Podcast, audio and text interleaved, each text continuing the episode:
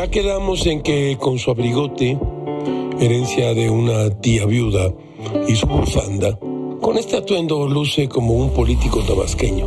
Bien abrigado, Gamés se enteró en una nota de Néstor Jiménez y Fabiola Martínez en su periódico La Jornada de que, como parte de la Estrategia Nacional de Fomento a la Lectura, la Administración Federal comenzará la entrega de la colección de la Biblioteca CEP Centenaria 2021, así como diversos títulos adicionales que serán distribuidos principalmente en bibliotecas de primaria, secundarias y municipales, con títulos que buscan incentivar la lectura en estudiantes, padres de familia y personal docente. Muy bien, no es ninguna mala idea, es una buena idea, la verdad.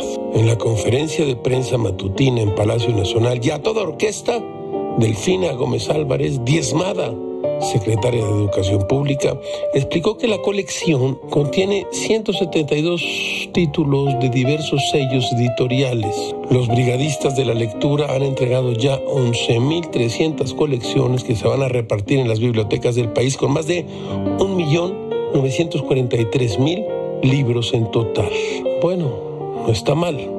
Eso es la verdad. O sea que venderle libros al gobierno no es una inmoralidad. O sea que sí se puede cobrar en el gobierno por concepto de venta de libros sin que se exhiba a los editores como mercaderes en el templo. Ventas de este tipo favorecen a la industria editorial, pues inyectan capital a los editores que están en los huesos. Y si fuera transparente el programa y no amañado, todos saldrían ganando. Oiga, Marx, ¿no convendría que usted escribiera un manifiesto? Sí, ya sé un mal chiste. Todo es muy raro, caracho. Como diría Charles Darwin, la historia se repite. Ese es uno de los errores de la historia.